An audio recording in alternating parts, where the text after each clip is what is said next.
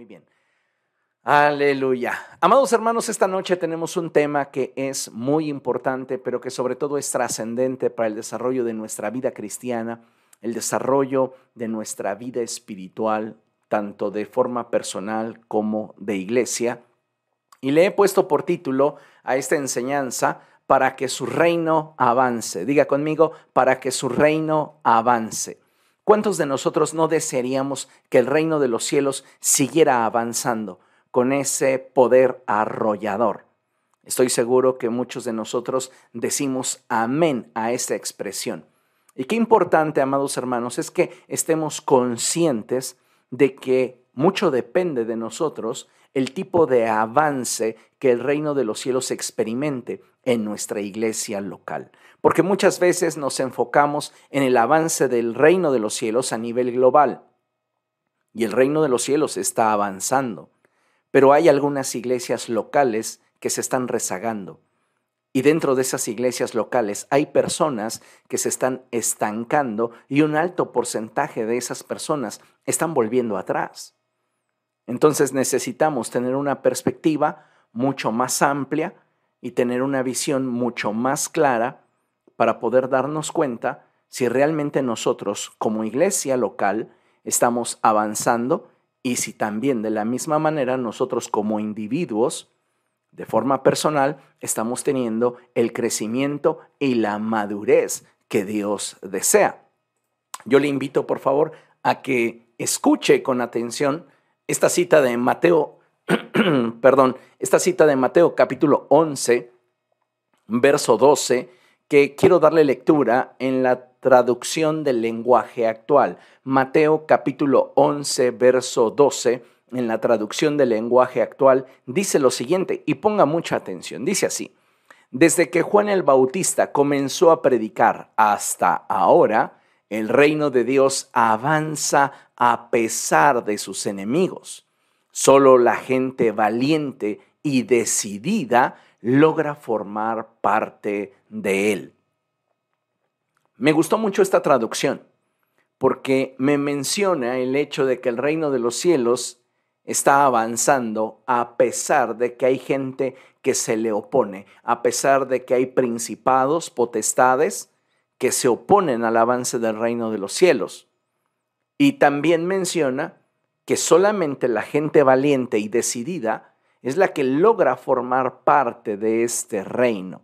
¿Por qué es importante lo anterior? Bueno, pues porque hoy vivimos en un periodo muy delicado de la historia de la iglesia, debido no solo a que la maldad que tanto está abundando en el mundo está tocando a las puertas de la iglesia, no solamente es un periodo delicado de la historia porque hay oposición en la presente generación en contra del Evangelio. De hecho, en el pasaje que acabamos de leer podemos darnos cuenta que el reino de los cielos está avanzando a pesar de sus enemigos. Sin embargo, considero que si hay un factor que ha estado siendo fuertemente atacado por Satanás, es sin duda el de la unidad al interior del cuerpo de Cristo. Queremos ser una iglesia que avance, queremos ser una iglesia que trascienda, queremos ser cristianos que den fruto. Tenemos que invertirnos en la unidad. Muchas veces tratamos de justificar nuestro nulo avance como iglesia local y nuestro pobre desempeño y desarrollo como individuos justificándonos en el entorno. No, es que la gente hoy tiene un corazón muy duro y por esta razón es que nosotros como iglesia no estamos creciendo ni en número ni en espiritualidad. No, no tiene nada que ver. Maldad siempre ha habido en el mundo. Indiferencia hacia el Evangelio siempre ha existido. Oposición hacia la verdad siempre ha estado presente. Y si nosotros como iglesia local no estamos teniendo una trascendencia y como individuos no estamos teniendo un avance y una madurez, eso se debe principalmente, amados hermanos, a que no estamos haciendo nuestra parte, aquello que a nosotros nos corresponde. Recuerde el pasaje inicial y en la traducción del lenguaje actual, Mateo 11:12 dice, desde que Juan el Bautista comenzó a predicar hasta ahora, el reino de Dios avanza a pesar de sus enemigos. Y solo la gente valiente y decidida logra formar parte de él. entonces nos está faltando más valor y más decisión para formar parte de este reino en el cual Dios ha determinado que tenga un avance trascendente en su generación. Pero como mencionaba al principio, hay iglesias locales que se están rezagando y creyentes dentro de todas las iglesias que están enfriándose y que están perdiendo ese ímpetu que en algún momento debería de caracterizarles. Hoy vivimos en un periodo muy delicado de la historia de la iglesia. Y es por eso que debemos de tener mucho cuidado en la forma en la cual nos estamos invirtiendo en nuestro desarrollo espiritual. Y hablar de la unidad al interior de la iglesia es un aspecto fundamental, porque no debemos de olvidar que en la unidad está la fuerza. Es muy triste observar cómo muchas veces al interior de la iglesia existen aún acepción de personas. Hay quienes se dedican a juzgar y señalar a otros desde la comodidad de su opinión, sin ser sensibles y muchas veces sin siquiera ser empáticos para brindar el apoyo y respeto, así como el respaldo que todos al interior de la iglesia deberíamos de cuidar. Somos una familia en Cristo. Y muchas veces pareciera de pronto que nos olvidamos de esta verdad. Y entonces comenzamos a volvernos creyentes superficiales que juzgan con facilidad, que señalan, que sentencian a otros desde la comodidad que les brinda su punto de vista. Y sabe, yo creo que cuando nosotros nos dedicamos a criticarnos unos a otros, a juzgarnos, a señalarnos, cuando hacemos de lado la empatía y entonces comenzamos a hacer acepción de personas, este sí, este no, comenzamos a dividir el cuerpo de Cristo. Y el único que gana cuando la iglesia se divide es Satanás. A veces parecería que olvidamos que como hijos de Dios la palabra del Señor nos enseña que somos un solo cuerpo. Y somos miembros los unos de los otros. Sin embargo, pareciera que muy a pesar de tener esta información y conocimiento, Muchos de nosotros no estamos dispuestos a esforzarnos por mantener el vínculo de la unidad debido a nuestra inmadurez y falta de carácter. Y es que, amados hermanos, tenemos que ser muy honestos en razón de autoevaluarnos. ¿Qué tan maduro es usted en Cristo? ¿Qué tanto ha estado creciendo en la fe? Todo esto es importante porque al final de cuentas nuestro nivel de avance y nuestro nivel de madurez, el nivel del desarrollo de carácter cristiano que hay en nosotros va a determinar las actitudes gobernantes cuando enfrentemos situaciones que no son cómodas. Porque no por el hecho de que estemos en Cristo, significa que ya todos los que formamos parte de la iglesia local somos perfectos. Muchos de nosotros seguimos arrastrando asperezas, seguimos arrastrando prejuicios, seguimos arrastrando complejos y eso hace difícil la interacción al interior del cuerpo de Cristo, pero no imposible. El problema es cuando nosotros no tenemos la madurez ni el carácter cristiano desarrollado al punto en el cual podamos soportarnos unos a otros. Y Satanás comienza entonces a ver esas grietas, esas brechas al interior de la iglesia y comienza a bombardear nuestra mente con pensamientos equivocados, lo cual produce en nosotros una sensación de sentirnos mejores, enorgullecernos y comenzar a seleccionar quién sí y quién no. Y creo, amados hermanos, que debemos de ser mucho más humildes, mucho más empáticos. ¿Para qué? Para procurar que al interior de la iglesia podamos caminar en una genuina unidad. Mire, acompáñeme por favor a ver lo que la escritura nos enseña allí en primera a los Corintios. Vamos a primera a los Corintios capítulo 12 y vamos a leer el verso 12. Primera a los Corintios capítulo 12, verso 12. Y dice la palabra de nuestro Dios así. De hecho, aunque el cuerpo es uno solo, tiene muchos miembros. Y todos los miembros, no obstante ser muchos, forman un solo cuerpo. Fíjese qué hermosa expresión bíblica. Como iglesia de Jesucristo, somos muy diversos y muy diferentes. No obstante, somos un solo cuerpo en Cristo. Imagínese la riqueza que hay al interior de nuestra iglesia local al tener tantas personas distintas, de diferentes contextos, de diferentes niveles socioeconómicos, de diferentes niveles culturales, de diferentes propósitos personales, con diferentes capacidades, habilidades, talentos. ¿Sabe? Jamás la escritura nos insta a priorizar la uniformidad, pero sí nos insta a priorizar la unidad. Dios no quiere que todos seamos iguales, pero sí quiere que en medio de nuestras diferencias nos mantengamos unidos. De hecho, las diferencias no deberían de separarnos o debilitarnos. Nuestras diferencias deberían de enriquecernos y fortalecernos. Intente usted rascarse la espalda con el codo o tal vez con las pestañas. Sería imposible, ¿verdad? De la misma manera, no podemos prescindir de aquellos miembros que Dios ha colocado dentro del cuerpo para edificación de la iglesia.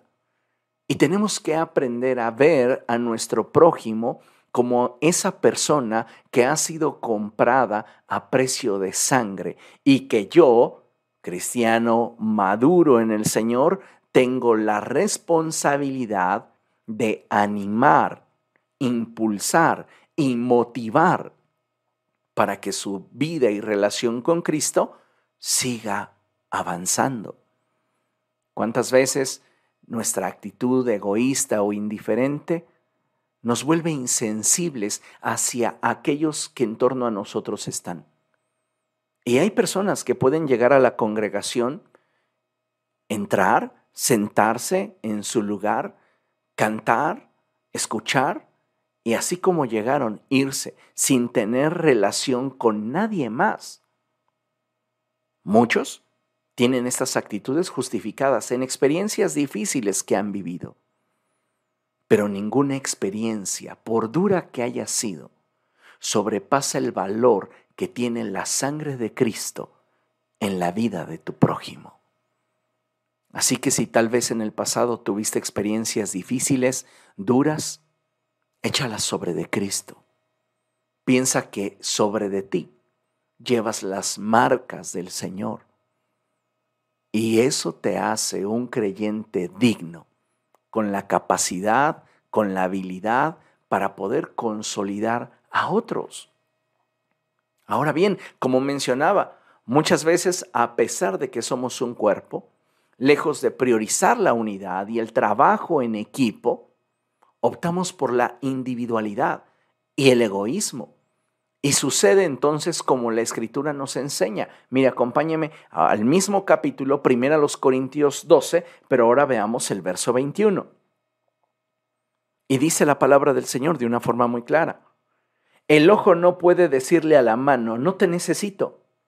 Ni puede la cabeza decirle a los pies, no los necesito. ¿Se da cuenta? No podemos tener una actitud en la cual hacemos acepción de personas solo porque éstas no son a nuestro parecer los mejores cristianos, y lo pongo entre comillas, o las personas más capaces, y lo pongo entre comillas. A veces juzgamos a las personas en razón de lo que a nosotros conviene, de aquello que para nosotros resulta importante. Y si esa persona no puede sumar a lo que yo considero valioso o importante, simplemente la descarto, sin darnos cuenta que muchas veces esa persona tiene habilidades y capacidades de las cuales yo adolezco, las cuales posiblemente en mí no existen. Y el mantener la unidad con esa persona que es tan diferente podría fortalecernos como iglesia, como individuos, y nos permitiría seguir avanzando al ritmo en el cual se está moviendo la iglesia a nivel global. Como le mencionaba al principio, es muy fácil poder decir, es que el reino de los cielos avanza y podemos comenzar a citar ejemplos de cómo alrededor del mundo Dios está obrando en diferentes iglesias a través de diferentes ministerios y mostrando su poder a través de diferentes personas. Pero ¿qué hay de nosotros? No podemos simplemente decir, ah, me consta que el reino de los cielos se mueve y avanza, porque de hecho así sucede, pero basado solo en el testimonio de lo que alcanzo a ver a nivel global. ¿Qué está sucediendo a nivel local? ¿Qué está pasando a nivel individual? ¿Cuántas veces estamos expectantes de lo que Dios habrá de hacer? Porque hemos escuchado que habrá una gran visitación del Espíritu Santo, porque viene un poderoso avivamiento a nivel global, pero nosotros no tenemos la intención ni siquiera el deseo de amar a nuestro prójimo. Es ahí donde nosotros tenemos que reflexionar y darnos cuenta, amados hermanos, si estamos colaborando, sumando para que el reino de los cielos avance. Muchas veces por ignorancia, por egoísmo, vanidad, orgullo, tomamos actitudes que nos separan del cuerpo de Cristo. Limitamos nuestro avance espiritual y sobre todo nuestro nivel de madurez. Es lamentable, pero muchas veces en lugar de que prevalezca entre nosotros la unidad y el compañerismo cristiano, de repente hay personas que menosprecian a otras. Y por cosas superficiales, amados hermanos, ya sea por su pasado, ¿Quiénes somos nosotros para juzgar el pasado de una persona?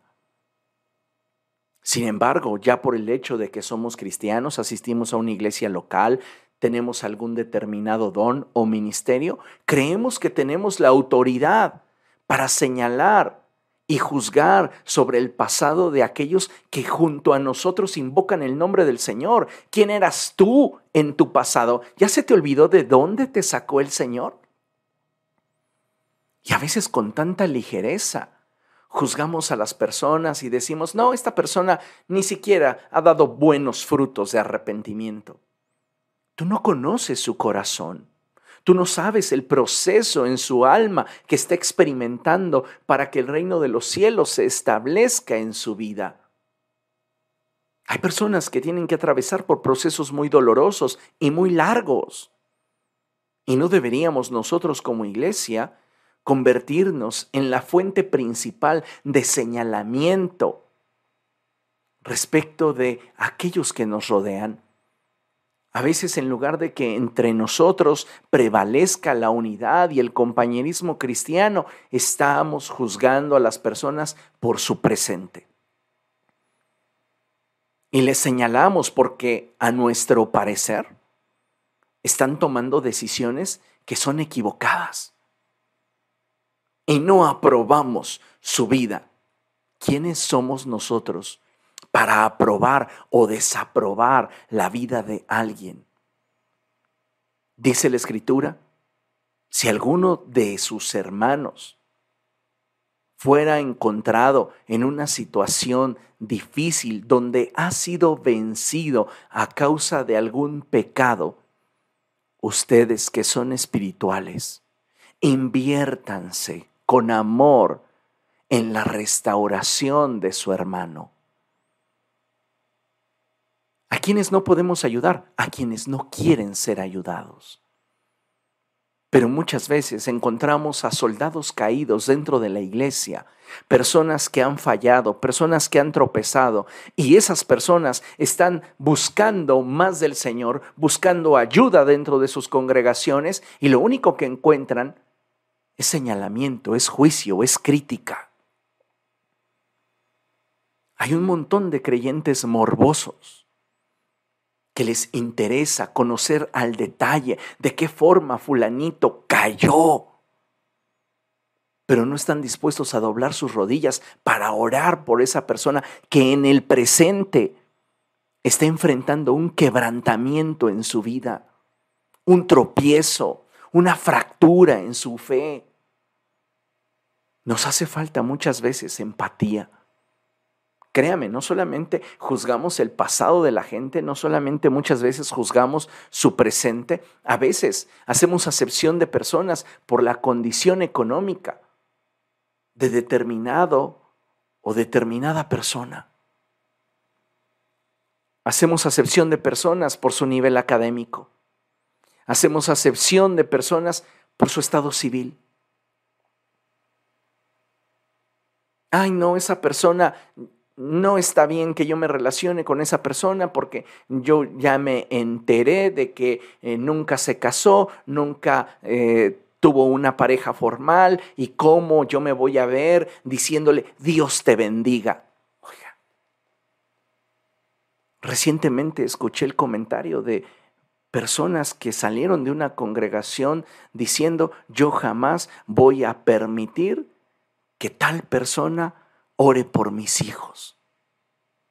Imagínese a qué grado muchas veces de orgullo, de necedad llegamos. Juzgamos el estado civil de una persona, ya sea que sea padre o madre soltera o que incluso sea una persona divorciada, sea una persona en estado de viudez o sea, una persona que no haya decidido casarse nunca. Para todo tenemos una justificación del por qué como iglesia, como individuos, no estamos dispuestos a abrazar a esas personas.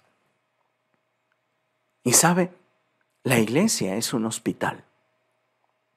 Tal vez usted no lo ha visto así, pero en la iglesia no hay personas perfectas.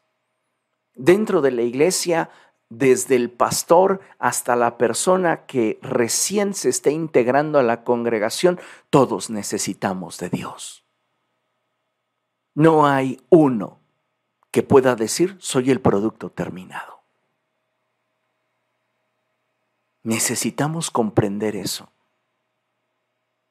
porque la escritura enseña que Jesús vino a lo que se había perdido, a los enfermos. Y muchas veces creemos que el estar ya dentro de una congregación nos da cierto nivel de estatus y de espiritualidad para poder entonces señalar a los demás. Y déjeme decirle que no es así. Debemos aprender a actuar de formas en las cuales podamos reflejar la naturaleza y el carácter de Cristo, ya que de no hacerlo de esta forma, amados hermanos, estamos dividiendo a la iglesia. Y esto debilita la obra con la cual nosotros buscamos hacer que el reino de Dios avance. ¿Por qué hay iglesias locales tan debilitadas? Porque hay indiferencia por parte de sus miembros hacia las necesidades que hay al interior de la misma congregación. De verdad, hay iglesias que están muy debilitadas y hay creyentes que están tambaleándose en su fe. Y créame, no por falta de conocimiento, sino por falta de experiencias que le hagan sentirse parte de ese grupo que anhela conocer más de Cristo. A veces las personas no encuentran quien les motive a regresar la siguiente reunión a esa congregación donde llegaron por primera vez. Qué hermoso, ¿verdad? Cuando la gente encuentra un vínculo con el cual conectarse y entonces comienza a generar una amistad que le permite sentirse en confianza cada vez que llega a una congregación. Pero qué triste y qué difícil es que haya personas que después de semanas de estarse congregando, nadie se acerque siquiera a saludarles. Tenemos que ser mucho más empáticos, mucho más humildes, mucho más sencillos, si queremos reflejar la naturaleza y el carácter de Cristo. Creo que como hijos de Dios y cristianos maduros, debemos aprender a priorizar la unidad por encima de la uniformidad, de tal manera que podamos hacer sinergia y produzcamos un avance más contundente en el reino al sumar nuestras capacidades y diversidades. Como le mencionaba hace un momento, hay una riqueza increíble dentro de la iglesia. ¿Por qué? Porque somos diferentes. Y eso, amados hermanos, debería de ser una enorme ventaja para la edificación del reino de los cielos y su avance. Pero ¿qué nos falta? Trabajar en unidad. Estar dispuestos a sumarnos a aquellas personas que en algún momento, posiblemente, no consideramos parte de nuestro equipo. Acuérdese de Juan Marcos. El apóstol Pablo entra en una discusión muy acalorada con Bernabé por causa de Juan Marcos. Tan acalorada fue la discusión que el apóstol Pablo dice, ¿sabes qué? Pues si tú quieres seguir discipulando a Juan Marcos, pierde tu tiempo. Yo voy a tomar a Silas y cada quien por su lado. Entonces Pablo toma a Silas y Bernabé continúa trabajando en Juan Marcos. Y llega un momento en la vida del apóstol Pablo en el cual Juan Marcos se convierte en un elemento trascendente en su vida. En un momento cuando él era inmaduro, porque el apóstol Pablo también atravesó por periodos de inmadurez, desechaba a Juan Marcos, lo señalaba, lo juzgaba. Pero cuando él alcanzó un mayor nivel de madurez, no se reprimió en expresar, envíame a Juan Marcos porque me es útil para el ministerio.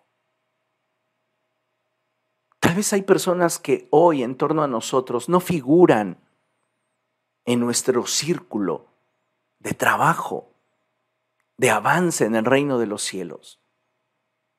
Atrévase a ampliar ese círculo, a incluir a más personas para que podamos ser enriquecidos con las diferencias que ellos pudieran aportar.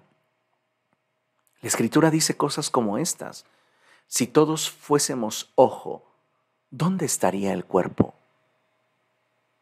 Imagínese.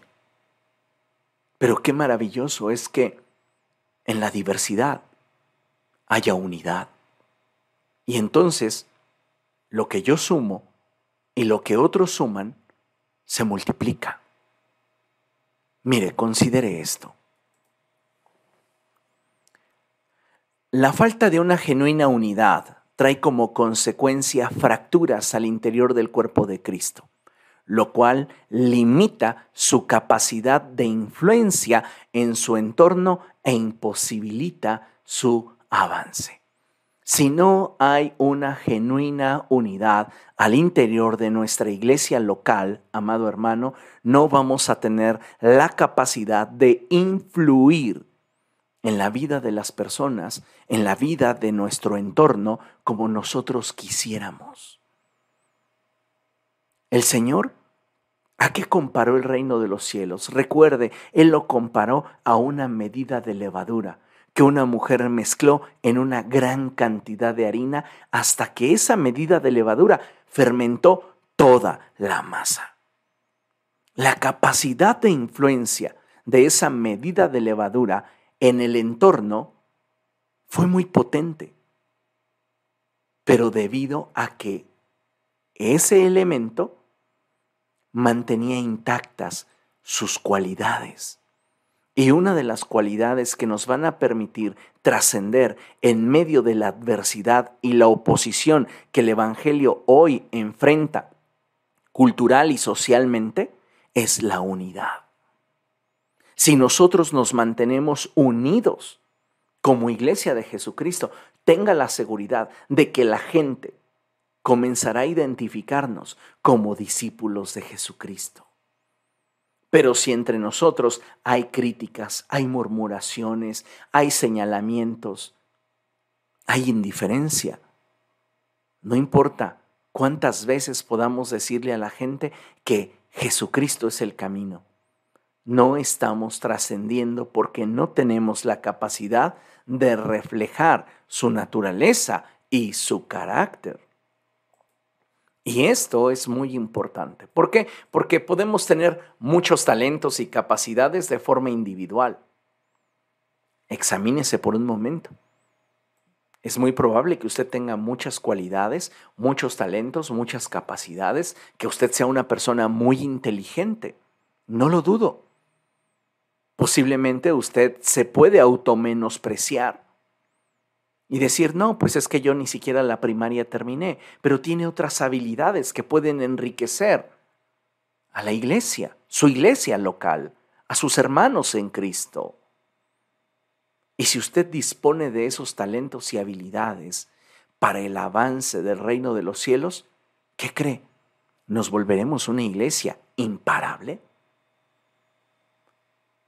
Si queremos como hijos de Dios trascender, tenemos que sumar nuestras capacidades, talentos y dones, poniéndolos al servicio de los demás.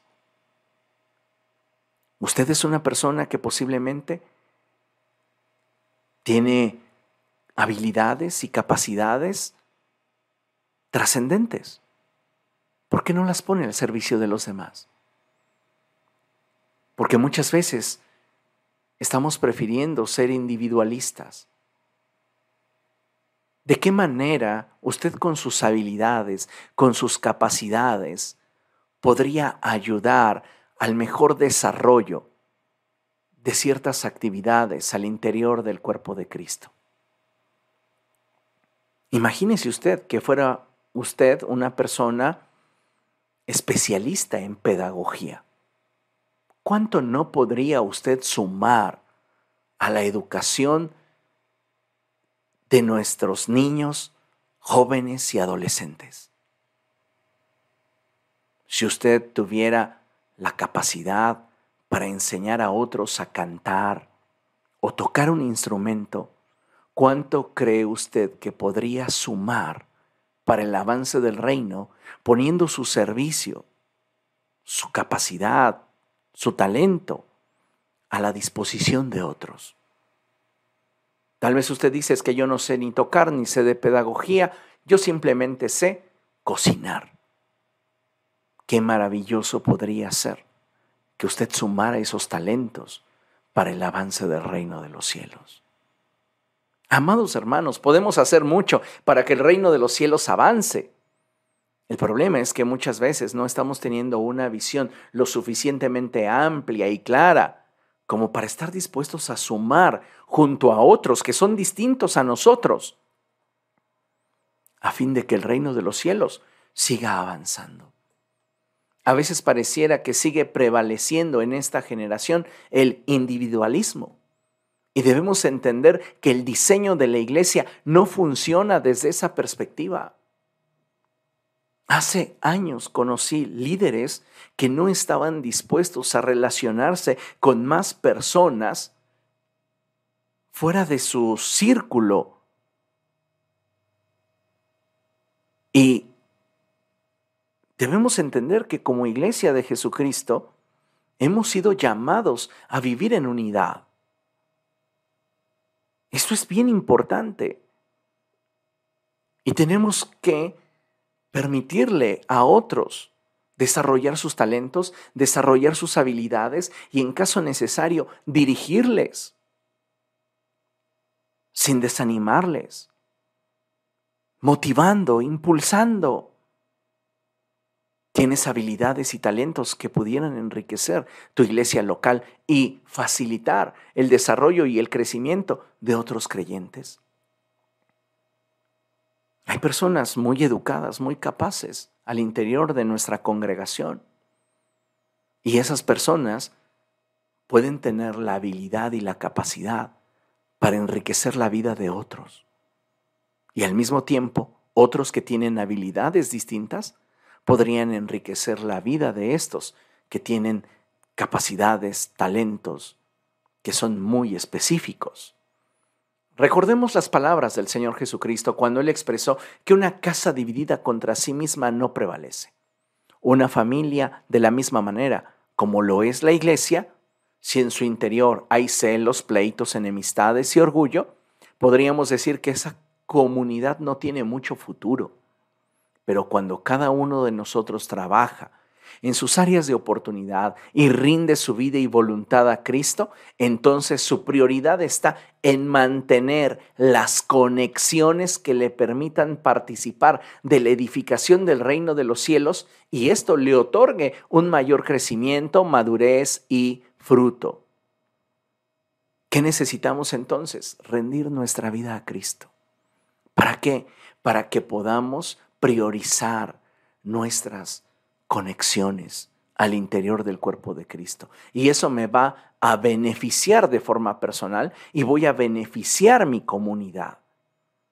Esto es muy importante que usted lo tenga presente. ¿Por qué? Porque mire, en la Biblia encontramos una expresión que nos puede traer un poco más de entendimiento acerca de este principio de conexión. Y vea lo que la palabra de Dios dice. Mire, aquí le estoy mostrando la cita de Jeremías capítulo 17, versos del 7 al 9.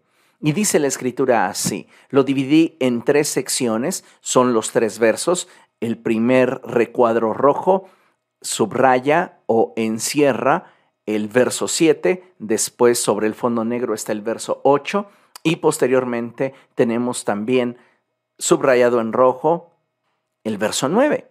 Y fíjese lo que dice la palabra de Dios. Dice así, bendito el hombre que confía en el Señor y pone su confianza en Él. Bendito el hombre que confía en el Señor y pone su confianza en Él. ¿Qué pasa con esa persona? Dice la escritura, será como un árbol plantado junto al agua que extiende sus raíces hacia la corriente, no teme que llegue el calor y sus hojas están siempre verdes. En época de sequía no se angustia y nunca deja de dar fruto. Esto yo lo entiendo, versos 7 y 8, como la vida de un cristiano que está avanzando y madurando en el Señor. Un creyente que tiene una actitud proactiva, que ha renunciado al individualismo, a la indiferencia, al egoísmo. Un creyente que está dispuesto a caminar en pos de Cristo con una visión amplia que prioriza la unidad a través de las diferentes conexiones que el cielo quiere que usted y yo prioricemos. Pero hay algo muy interesante. En el verso 9 Dice la escritura que no hay nada tan engañoso como el corazón. Este corazón no tiene remedio. ¿Quién puede comprenderlo? Pareciera de pronto que la escritura nos presenta un contraste. Y es así. Porque mire, en este pasaje encontramos dos aspectos que son muy importantes y relevantes en el desarrollo de la visión que Dios tiene para su iglesia. Y es que a veces ignoramos que Dios tiene una visión para su iglesia. Cuando la escritura nos habla claramente de que Él anhela ver a su iglesia victoriosa y dando fruto, prevaleciendo ante la adversidad y los ataques de sus enemigos. En una ocasión el Señor, pensando en voz alta, dijo, yo edificaré mi iglesia. En las puertas del infierno no prevalecerán contra ella. ¿Cuál es la visión de Jesús respecto de la iglesia? Jesús no está imaginando una iglesia que es vencida por el mundo. Jesús no está imaginando una iglesia que no puede prevalecer contra Satanás. Él está pensando en una iglesia gloriosa, en una iglesia que tiene la capacidad de enfrentarse al mundo y prevalecer contra toda artimaña de Satanás. Pero ¿sabe cuál es la clave para que una iglesia local sea fuerte? La unidad. La unidad. Esto es sumamente importante. Entonces, en la expresión de Jesús vemos claramente cuál es su visión. Él determinó edificar una iglesia para que esa iglesia pudiera enfrentar al mundo y prevalecer contra las acechanzas del diablo. Y a veces pareciera que de pronto olvidamos que aquello que nos hace invencibles es la unidad. Y por mantenernos herméticos y ser individualistas, indiferentes ante la visión que Cristo tiene respecto de su iglesia, somos derrotados. Amados hermanos, la escritura lo expresa de forma muy simple y la escritura dice que uno puede ser vencido, pero dos pueden resistir. Y qué importante es que nosotros hoy tomemos la decisión de invertirnos en ensanchar el sitio de nuestra carpa. Ensancha el sitio de tu carpa, amplía tu visión, amplía tu capacidad para aceptar y soportar a más hermanos tuyos en Cristo. A veces simplemente no queremos hacerlo. Y no nos damos cuenta que esa actitud nos está debilitando. Y al estar debilitados de forma individual, debilitamos nuestra congregación. Creo de todo corazón que si nosotros como pueblo del Señor continuamos sumergidos en nuestra indiferencia, va a ser muy difícil que podamos trastornar nuestra generación. Recuerda ese pasaje en el libro de Hechos donde la gente decía de los seguidores del camino, estos que han trastornado el mundo entero han llegado también aquí. Hoy no estamos trastornando ni siquiera nuestras colonias, ni siquiera la calle donde vivimos. ¿Por qué? Porque no estamos caminando en unidad. Nos falta conexión. En este sentido, y al leer el pasaje de Jeremías capítulo 17 versos del 7 al 9, encontramos que hay dos opciones para intentar desarrollar nuestra vida cristiana. Tal y como se lo expliqué, la primera es con Cristo. Dice el pasaje, se lo vuelvo a poner. Bendito el hombre que confía en el Señor y pone su confianza en Él. Usted puede intentar desarrollar una vida cristiana sin Cristo, o decidirse a desarrollar una vida cristiana con Cristo. Hay dos opciones. Si usted involucra a Cristo en el desarrollo de su vida cristiana, usted va a priorizar los intereses del reino. Y eso traerá como consecuencia el que usted sea como un árbol plantado junto al agua. Lea con atención, que extiende sus raíces hacia la corriente. Las raíces de un árbol saben hacia dónde extenderse, saben en qué dirección crecer para lograr conexiones que le nutran, que le permitan crecer, fortalecerse, madurar. Cuando usted involucra a Cristo en el desarrollo de su vida cristiana, sus prioridades comienzan a ser las prioridades de Cristo. Y esto comienza a repercutir en su vida, llevándole a establecer conexiones que le van a fortalecer, una amplitud en su visión que le va a permitir ensanchar el sitio de su carpa para que en esa carpa que es su vida quepan más personas y muchas de ellas diferentes a usted. ¿Qué más? Dice la escritura. No teme que llegue el calor y sus hojas están siempre verdes.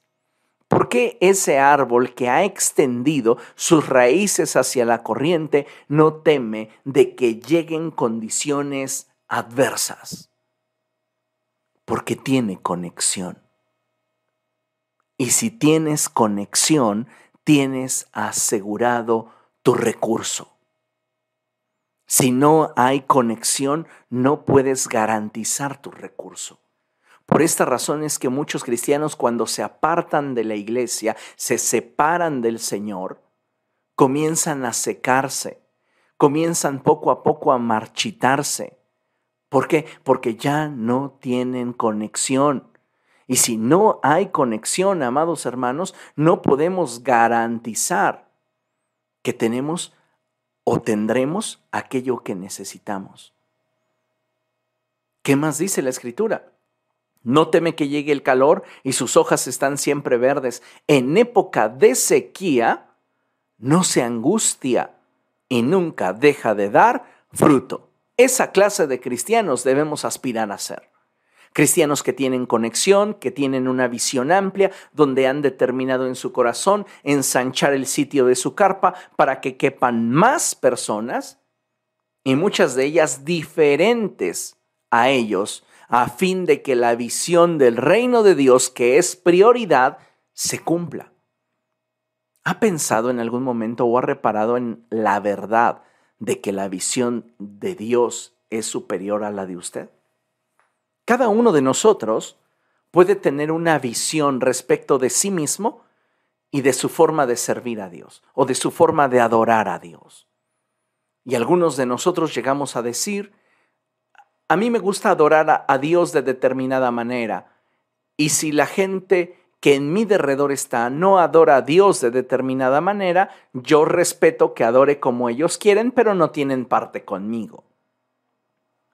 ¿Dónde está entonces nuestro esfuerzo por mantener el vínculo de la unidad? Dese cuenta. Necesitamos ser más empáticos, ser más humildes y estar dispuestos a dar el paso que propicie una mayor unidad al interior del cuerpo de Cristo. ¿Por qué? Porque el avance del reino de los cielos no debería tratarse de mí ni de mis gustos. Debería tratarse de lo que Dios quiere y como Dios lo quiere. Ahora, si yo no quiero tener un desarrollo de mi vida cristiana donde Cristo esté involucrado, entonces quien gobernará será mi corazón. Y mi corazón es muy engañoso. Mi corazón es perverso. Y si yo me dejo guiar por él, entonces voy a sacar a un montón de gente de mi carpa. Y no voy a tener la capacidad para poder involucrar a personas que son distintas a mí lo cual pudiera generarme una riqueza, dada la diversidad. Nunca le ha tocado ir a algún negocio o alguna papelería, pongamos por ejemplo una papelería donde solo tienen folders. Usted va y pregunta y, dice, ¿me podría vender un marcador fluorescente de color amarillo?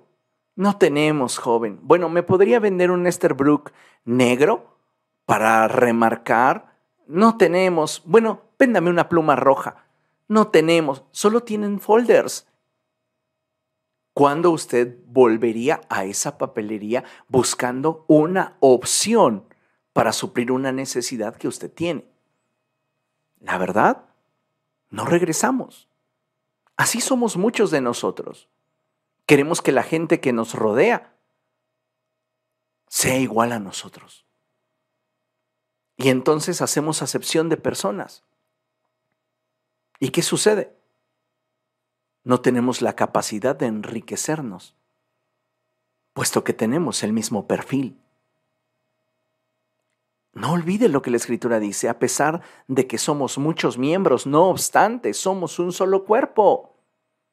No puede decirle la mano al ojo no te necesito, ni el pie a la cabeza, ni ningún miembro a otro que no le requiere.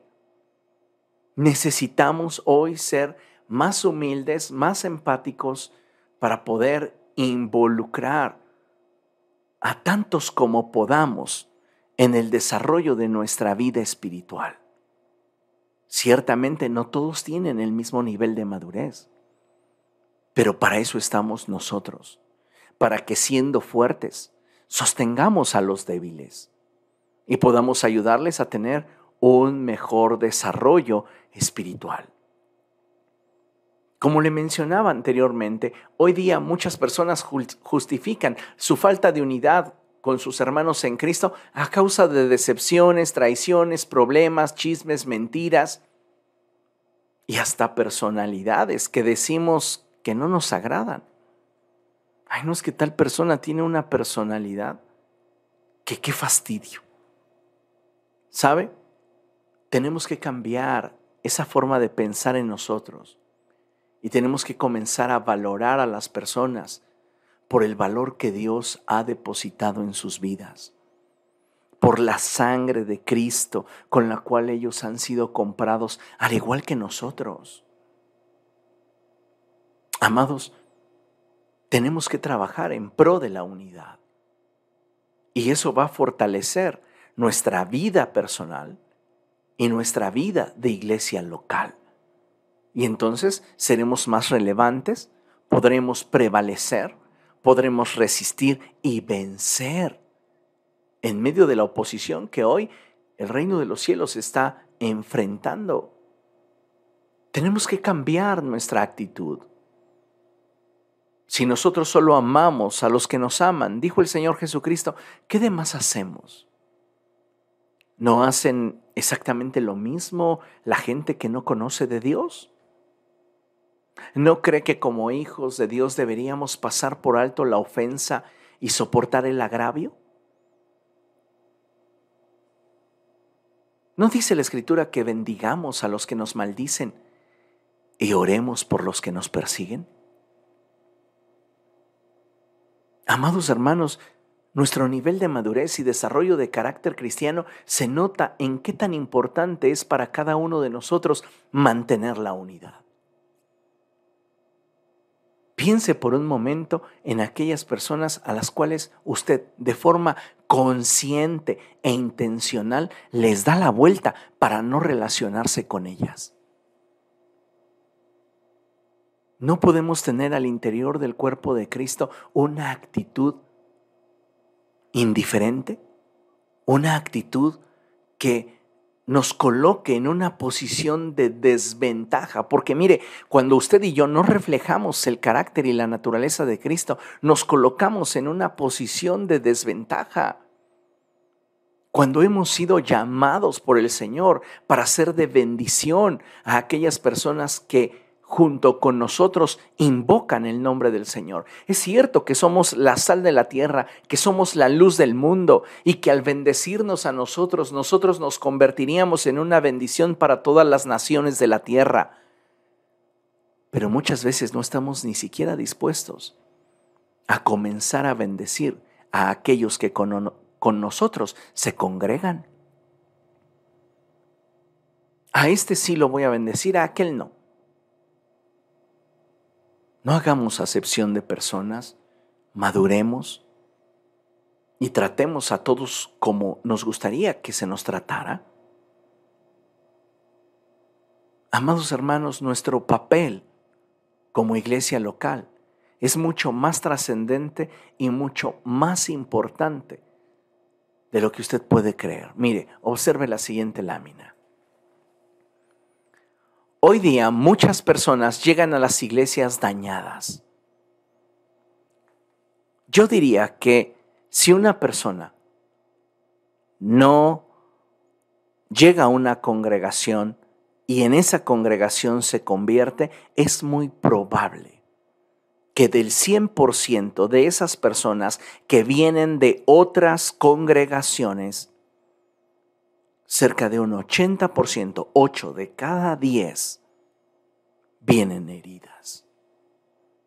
Tal vez de forma injustificada, porque hay personas caprichosas, inmaduras, que de pronto algo no les gusta de la congregación donde están, algo no les gusta del pastor, algo no les gusta de cómo se están desarrollando las cosas y que dicen, yo me voy, aquí ya no está el amor, pero dejaron que su relación con Cristo se fuera perdiendo y comenzaron a desconectarse.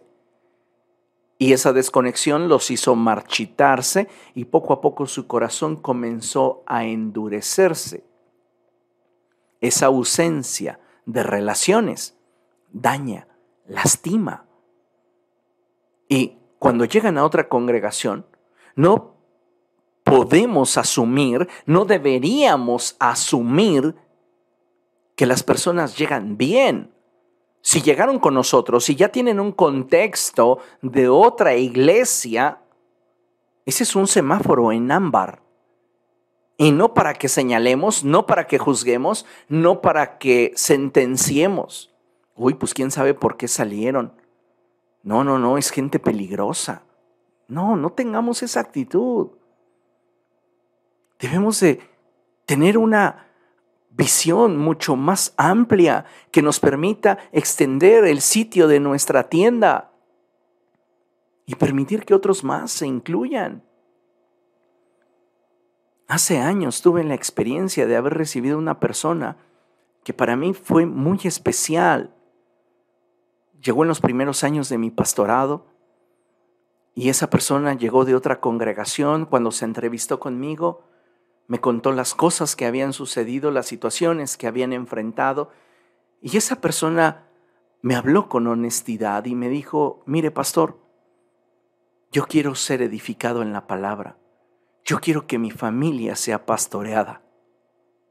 Yo no vengo a este lugar a hacerle problemas. Yo quiero buscar a Dios. Le abracé, le acepté. Al poco tiempo comenzaron a llegar rumores de gente que no le amaba y que no amaba a su familia y que me advertían que tuviera cuidado con esa familia que había aceptado en la iglesia, que habían destruido otra congregación y un montón de, de cosas que la gente cuando está herida suele hablar. Yo le di a esta persona y su familia un voto de confianza. Y usted se va a dar cuenta que es algo que siempre hago. Con las personas nuevas que llegan a la iglesia, siempre les doy un voto de confianza. No soy un pastor que ande con sospechas. Si usted al final no viene en paz, no trae una buena intención, pues por causa de que el reino de los cielos avance, me voy a exponer y posiblemente voy a sufrir algún tipo de afrenta, dada su falta de carácter cristiano, pero no soy un pastor que está constantemente sospechando de la gente. Abracé esta familia y comencé a trabajar con ellos y Dios hizo la obra. Muchas personas llegan a nuestras congregaciones de otras iglesias y muchas veces suponemos, lo cual es un error, que vienen bien. Hay personas que sí, llegan sanas y tú les preguntas, ¿y cómo era la congregación en la que estabas? Y dicen, wow, pues era padrísima, la verdad, pues tuve que salirme de ahí porque cambió mi domicilio, porque eh, cambió mi lugar de trabajo, la distancia, qué sé yo. Pero hay personas que salen heridas, decepcionadas de su pastor, decepcionadas del liderazgo y a veces todas esas decepciones solo ocurrieron en su imaginación. Y otras tantas fue cierto. Hubieron situaciones complicadas en la iglesia que no se manejaron bien y que hicieron que finalmente la gente saliera y salió lastimada. Pero sabe, hoy día muchas personas que llegan a nuestras iglesias llegan dañadas, heridas, rotas. Les cuesta mucho trabajo ser sanadas porque por dos cosas principalmente. La primera es porque no están estableciendo conexión. Y me refiero a una conexión que les ayude a sanar. Y de eso voy a hablar más adelante. Y la segunda es que no están dispuestos a ser ayudados. Hay gente que llega tan lastimada, tan herida de otra congregación que su único deseo es encontrar una iglesia donde pueda refugiarse. Pero no quiere tener contacto con nadie más. Muchos incluso se hacen ese firme juramento de decir, bueno, yo voy a asistir a una congregación, pero yo solamente voy a llegar, voy a escuchar, voy a recibir y me voy. Yo no quiero volver a, que me metan en chismes, yo no quiero que me vuelvan a difamar, yo no quiero que me metan en problemas. Entiendo que hayas sufrido, pero esa no es la actitud que se espera de un creyente que está caminando con Cristo. ¿No deberíamos más bien, reitero, sufrir la afrenta? Dice la palabra de Dios que es mucho mejor ser traicionados a traicionar.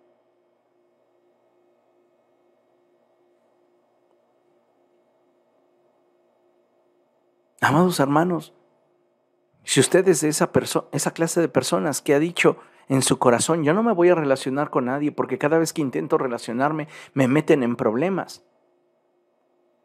Madure, supere esto que le está impidiendo poder conectarse con sus hermanos en Cristo y verá cómo esa inversión de su vida en la unidad provocará la sinergia que a usted le dará propósito, sentido, valor y sanará su corazón. ¿Qué necesito para ser sanado? Tal vez usted es una persona que llegó hacia la iglesia, como lo vemos en la imagen. Aquí vemos una fractura de tibia y vemos en el otro extremo de la imagen que para esa fractura tuvieron que haberle colocado pues muchos clavos, mucha, una guía de metal posiblemente, aunque en la otra imagen, pues el que está fracturado es el perone, ¿verdad? Pero no encontré una imagen donde se viera la tibia que se estaba reparando. Bueno, sin importar eso, lo que quiero enfatizar es que si quieres sanar, necesitas ayuda. Necesitas elementos que te mantengan unido a la fuente de vida. No podremos hacerlo solos. Y eso es algo que necesitamos tenerlo siempre presente. El secreto de la unidad, escuche con atención, radica en entender que en el cuerpo de Cristo hay espacio para todos. Pero muchas veces nosotros solo señalamos, solo juzgamos. Y no somos empáticos con el hecho de abrir nuestro corazón para ayudar a otros. Hay personas que tienen malas intenciones y cuyo deseo es provocar problemas al interior de las iglesias. Las hay. Pero mientras que nos mantengamos en unidad, ninguna de esas situaciones podrá prevalecer. Ahora, hablándole sobre las conexiones básicas, quiero enfatizar sobre la necesidad que tenemos de priorizar tres conexiones. Le puse la imagen de eh, los, del cuadro que se titula La creación de Miguel Ángel y note usted cómo el dedo de Dios está extendido y el dedo de Adán tiene una inclinación hacia abajo. Cuando Miguel Ángel pintó por primera vez, terminó la obra y la vieron los sacerdotes, le dijeron, ¿sabes qué? Queremos una corrección, porque Miguel Ángel había decidido que el dedo de Dios y el dedo de Adán se tocaran, pero los religiosos quisieron darle un sentido más profundo y dijeron, te pedimos que hagas el dedo de Adán un tanto inclinado un poco doblado para que indique visualmente el deseo de Dios por conectar con el hombre, pero la incapacidad del ser humano, la indiferencia que el ser humano muchas veces tiene para conectarse con Dios. Hablando de conexiones, hay tres conexiones que son bien fundamentales. Si nosotros queremos trascender como iglesia local, tenemos que conectarnos con Dios. Eso es fundamental. En el Evangelio de Juan capítulo 15, verso 5, el Señor Jesucristo dice algo que es muy importante. Y Él dice así. Evangelio de Juan capítulo 15, verso 5, Él dice, yo soy la vid verdadera y ustedes son las ramas. el que permanece en mí como yo en él, dará mucho fruto. Separados de mí, no pueden ustedes hacer nada. Si queremos que nuestra vida cristiana avance, tenemos que mantenernos conectados al Señor. Eso es primordial, es lo fundamental. Mantén tu conexión con Cristo. Hay quienes dicen, me voy de la iglesia, no me voy a volver a congregar, pero nunca dejaré a mi Señor. ¿Sabes que el que tú abandones la fe es cuestión de tiempo porque has dejado de priorizar la visión del reino? ¿Qué dijo Jesús? Yo edificaré mi iglesia y las puertas del infierno no prevalecerán contra ella. Cuando tú no te mueves en la visión que Jesús tiene para su iglesia, tú en lugar de juntar estás esparciendo. Y recuerda lo que el Señor enseñó, el que no es conmigo, contra mí es. No puedes tener un cristianismo basado en el individualismo, porque la iglesia no fue diseñada de esta forma.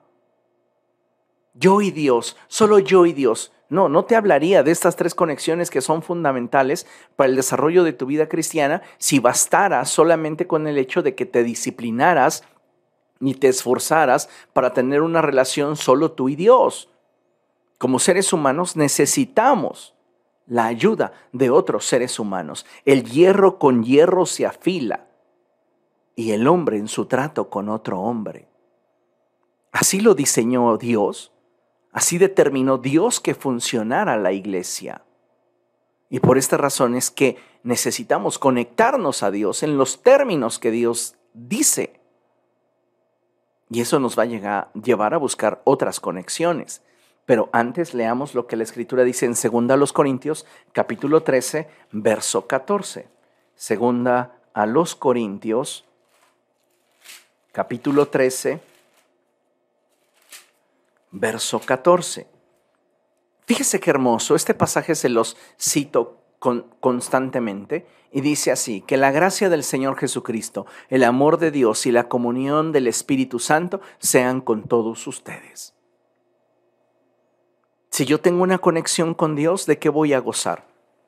Primero, de la gracia del Señor Jesucristo, del amor de Dios y de la comunión con el Espíritu Santo. ¿Comprende? Ahora, yo tengo que atreverme a conectar con el liderazgo. Tengo que atreverme a establecer una relación honesta, transparente y cercana con mis pastores, con mis líderes. Hay muchísimos cristianos que sinceramente son ovejas sin pastor. Sí tienen una congregación local y allí hay alguien que les enseña las escrituras, pero no tienen una identificación, no tienen una identidad espiritual que los vincule a esa persona que les preside espiritualmente. Y sin conexión no hay transmisión. El ejemplo claro es Eliseo. Cuando Elías le dice, ¿qué es lo que quieres? Él le dice, quiero la unción que hay en ti por partida doble.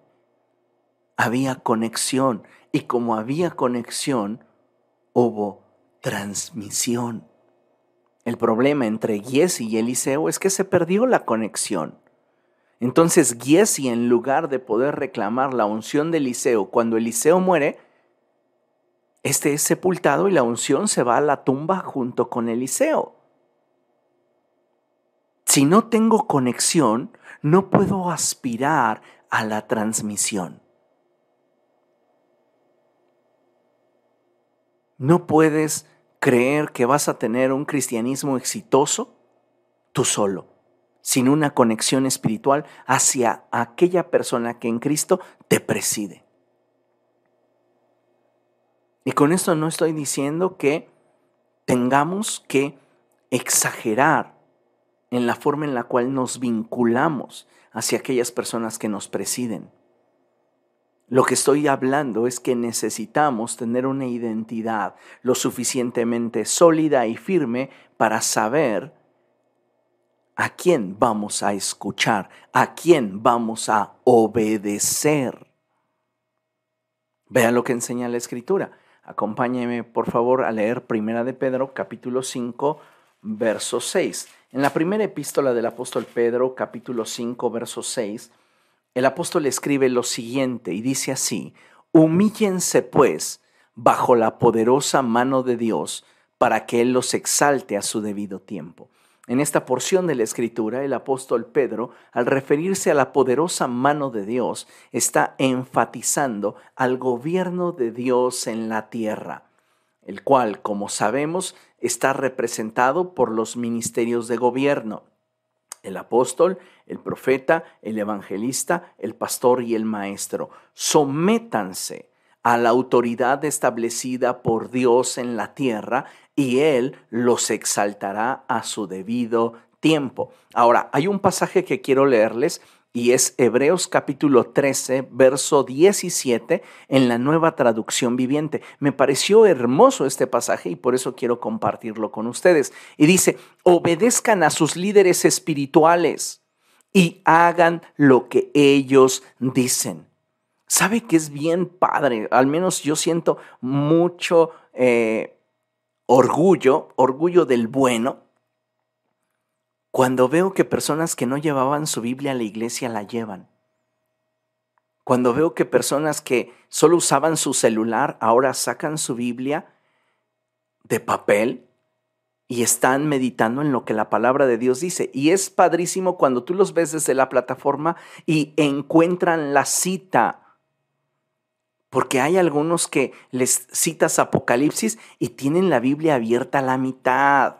Dices, ¿qué onda? ¿De qué se trata? Ni siquiera te sabes el orden de los libros, pero me quieres chamaquear. Piensas que desde el púlpito no se ve. Desde el púlpito todo se ve. Solo aquí en las transmisiones estoy a ciegas. Pareciera de pronto que estoy hablando solo conmigo, pero supongo, o en fe, creo que usted está del otro lado poniendo atención.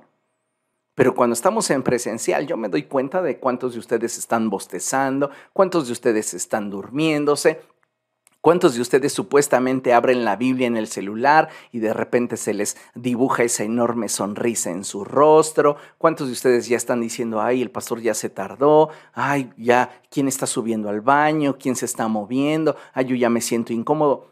Uno se da cuenta de todo en absoluto. Entonces, amados hermanos, Vean lo que nos da como consejo la escritura. Obedezcan a sus líderes espirituales y hagan lo que ellos les dicen. Fíjese, su tarea es cuidar el alma de ustedes y tienen que rendir cuentas a Dios. Denles motivos para que la hagan con alegría y no con dolor. Esto último ciertamente no los beneficiará a ustedes.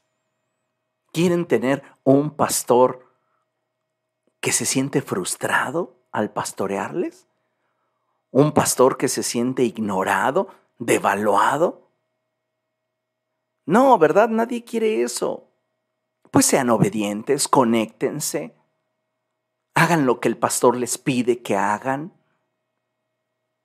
Esto es bien importante porque eso al final de cuentas va a servir en tu desarrollo y crecimiento espiritual.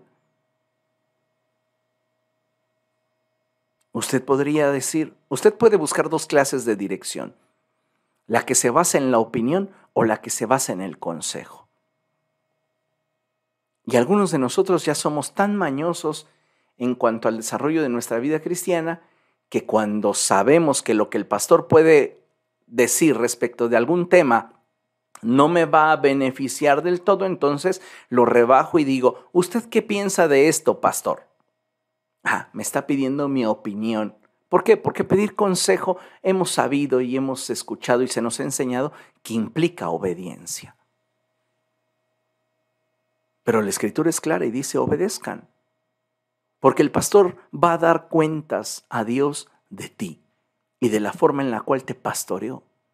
Él va a darle cuentas a Dios de por qué te dirigió de determinada forma. Hagan que su labor la haga con alegría y no con enojo, no con frustración, no con tristeza, porque al final, pues ustedes son los que van a ver limitado su crecimiento. El último aspecto que debemos de considerar es la conexión con nuestros hermanos en la fe. Entonces tenemos que buscar conectarnos con Dios, conectarnos con nuestros líderes y conectarnos con nuestros hermanos. En 1 Corintios capítulo 1, verso 10 dice el apóstol Pablo lo siguiente. 1 Corintios capítulo 1, verso 10 dice la escritura, les suplico hermanos en el nombre de nuestro Señor Jesucristo, que todos vivan en armonía y que no haya divisiones entre ustedes sino que se mantengan unidos en un mismo pensar y en un mismo propósito. El Salmo 133 es un salmo hermoso y esta porción de la escritura nos revela cuáles son los resultados de tener conexión al interior de la iglesia. Y dice cuán bueno y cuán agradable es que los hermanos convivan en armonía. Es como el buen aceite que desde la cabeza va descendiendo por la barba, por la barba de Aarón, hasta el borde de sus vestiduras. Es como el rocío de Hermón que va descendiendo sobre los montes de Sión, donde se da esta armonía, el Señor concede bendición y vida eterna. ¿No le gustaría a usted tener esta clase de conexiones que bendijeran su vida? Cuando nosotros hablamos de conexión espiritual, créame, multiplicamos nuestras capacidades y habilidades cuando le hacemos espacio en nuestra vida a aquellas personas que son diferentes a nosotros.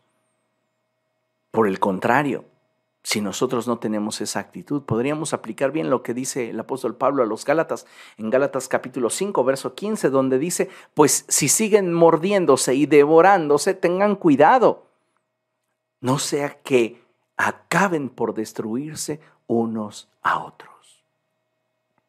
Amados hermanos, en el amor del Señor les insto a priorizar la unidad. Prioricemos la unidad. Preocupémonos los unos por los otros. Seamos empáticos, humildes, sencillos, sinceros, honestos. No juzguemos a nadie ni por su pasado ni por su presente. Ayudémosles Tengamos empatía por el débil. Sostengámosles. Mostremos que en nosotros hay madurez. Mostrémosle al mundo que nosotros somos verdaderamente discípulos de Jesucristo. Para concluir, vea qué hermoso pasaje le quiero regalar esta noche. Y es Jeremías capítulo 29, verso 7 en la traducción Palabra de Dios para Todos. Este pasaje es bellísimo y dice así, busquen el bienestar de la ciudad, busquen el bienestar de la iglesia local a la que el Señor los ha enviado y oren por ella al Señor, porque el bienestar de ustedes depende del bienestar de ella. Queremos que nuestra vida avance crezca, se fortalezca, maduremos, seamos fructuosos, seamos fructíferos, trabajemos en pro de la unidad en nuestra iglesia local. Apoyemos los proyectos de nuestra iglesia local. Invirtamos nuestras capacidades en mejorar nuestra iglesia local. Soportémonos unos a otros en amor. Somos una familia en Cristo. No somos portadores de bendición. No es una iglesia de gente perfecta. Me atrevería a decir que somos una iglesia de gente muy imperfecta, comenzando por el pastor. Pero que tiene una convicción. Y es que el reino de los cielos avance en la medida en la que somos transformados a imagen de Cristo por la acción de su Espíritu. Busquemos el bienestar de nuestra iglesia local. Seamos empáticos. Soportémonos unos a otros. Y si algo de alguien no te agrada, lleva ese algo que no te agrada a la cruz. Y pídele a Dios que te dé razones para poder pasar por alto eso que pudiera ofenderte o molestarte. Y como respuesta el Señor te mostrará la razón más grande, la cruz. La cruz. Porque nosotros deberíamos haber estado allí. Pero se cumplió lo dicho por el profeta Isaías. Él llevó sobre de sí el precio de nuestra paz. Así que si nuestros muchos pecados han sido perdonados es porque hemos amado mucho. Amemos también a nuestro prójimo y no los sentenciemos, levantémoslos. Y si usted es una persona que está integrándose a portadores de bendición y a veces no sabe si realmente esta es su casa espiritual o si usted debe de buscar otra, dese la oportunidad de conectarse, que si no es su casa, se irá con bendición. Pero no se prive de esta oportunidad que Dios nos brinda de poder crecer en un lugar donde a pesar de que hay mucha gente imperfecta, el propósito de Dios se manifiesta en la voluntad de aquellos que han rendido su corazón al propósito de Dios. Usted puede enriquecer la vida de muchos. Dispóngase, hágalo. Comience orando cada día por aquellas personas que usted ha visto en la congregación. Tal vez no conoce ni sus nombres, ni sus apellidos, ni a qué se dedican, pero preséntelos delante de Dios en oración.